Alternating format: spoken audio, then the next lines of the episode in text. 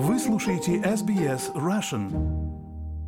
В Австралии каждый день спасают хотя бы одного человека, отправившегося на трекинг в национальном парке. Соответствующая подготовка уменьшит ваши шансы заблудиться. Но если вы все же заблудились, подготовленность также увеличивает вероятность того, что вас найдут. Подробности в нашей постоянной рубрике «Жизнь в Австралии».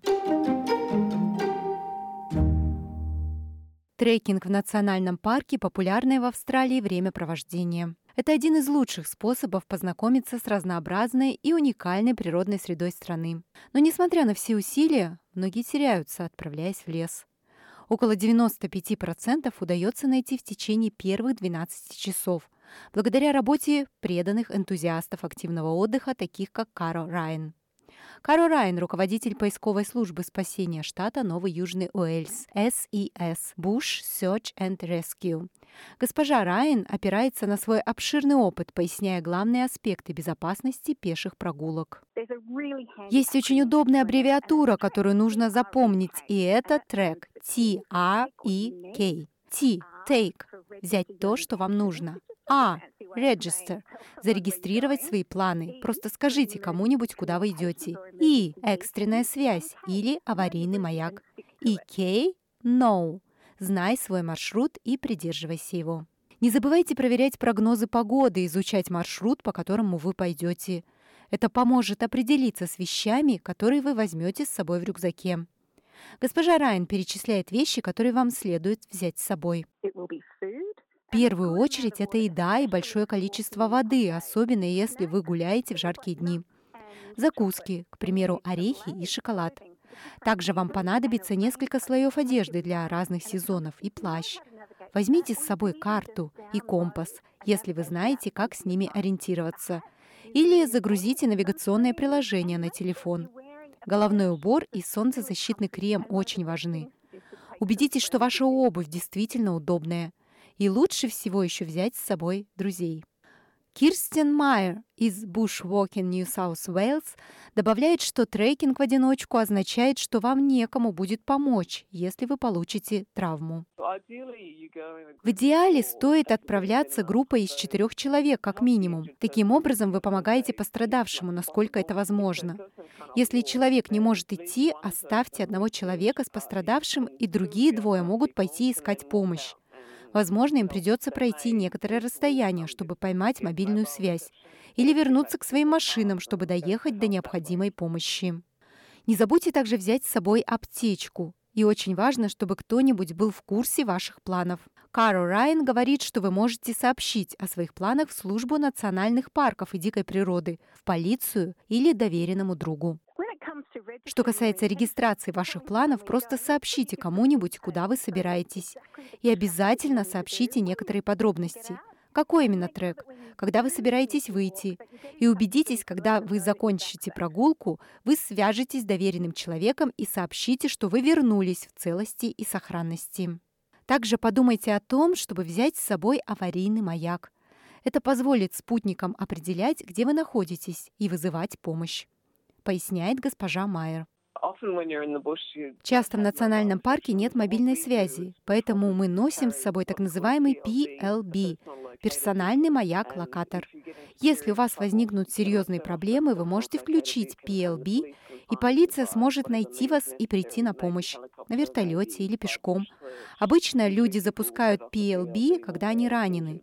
Но вы также можете использовать этот маяк, если вы настолько заблудились, что не можете найти верный путь. Вы можете арендовать эти устройства в некоторых магазинах активного отдыха, офисах национальных парков и даже в полицейских участках, расположенных недалеко от национальных парков. Вы также можете скачать бесплатное приложение Emergency Plus. Хотя для работы приложения требуется телефонная связь, но с другой стороны, при случае, оно определит ваше местоположение и позволит вам обратиться за помощью.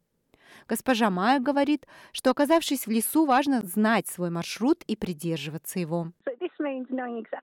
Важно точно знать, куда вы идете, следовать указателям, иметь с собой карту, знать, в какое время вы выйдете, а затем не менять курс на полпути. Так что если что-то произойдет, помните, что вы сообщили заранее доверенному лицу или в национальный парк, куда вы направляетесь. Это означает, что мы в службе экстренной помощи сможем знать, где нам стоит вас искать. Хелен Донован из организации Walking South Australia говорит, что всегда важно сопоставлять трек со своими способностями.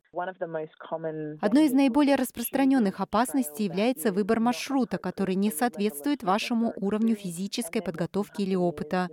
В итоге может случиться так, что у вас недостаточно воды или еды, или вы одеты неподходящие, или у вас нет аптечки на случай, если что-то пошло не так, или устройство связи. Поэтому самое главное — это правильно спланировать и убедиться, что у вас есть все необходимое для выбранного маршрута. Но даже при тщательном планировании люди все равно теряются. Итак, что нужно делать? Госпожа Райан говорит, что в первую очередь важно сесть и успокоиться. Выпейте воды, если у вас есть маленькая плита, вы даже можете заварить чашку чая. Это поможет вам успокоиться и принять действительно четкие решения. Худшее, что вы можете сделать, это запутаетесь еще больше, пытаясь продолжать идти и думая, я уверен, что конец маршрута уже близко. Это то, что мы называем искривлением карты. Вспомните, когда вы в последний раз знали, где находитесь. Может быть, вы вспомните определенный знак или развилку. Возможно, вы сможете повторить свои шаги на небольшом расстоянии, но обязательно отмечайте свой путь очевидными предметами. Если у вас нет аварийного маяка и вы чувствуете, что ваша ситуация критическая, постарайтесь сделать все возможное, чтобы вас заметили. Снова говорит госпожа Райн. Если погода будет хорошей и будут доступны ресурсы, мы поднимем в воздух вертолеты, чтобы постараться вас заметить. Поэтому яркая одежда действительно важна. Например, желтый, оранжевый, красный или даже ярко-синий.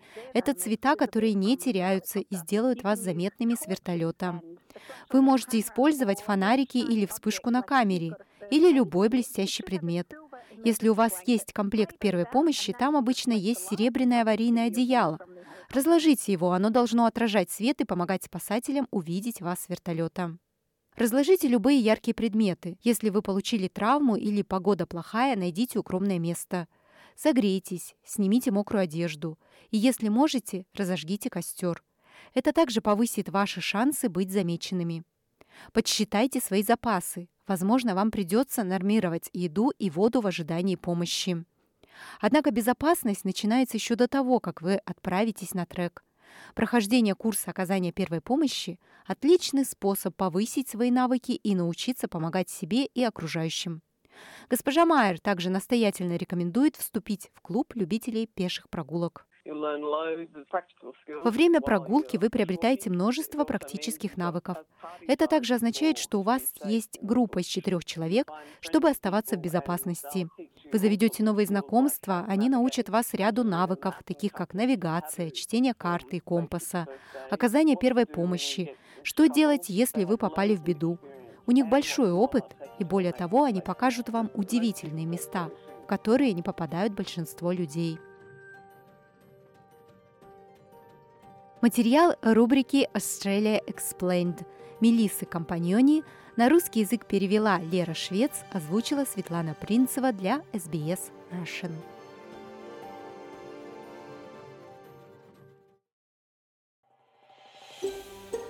Хотите услышать больше таких историй? Это можно сделать через Apple Podcasts, Google Podcasts, Spotify или в любом приложении для подкастов –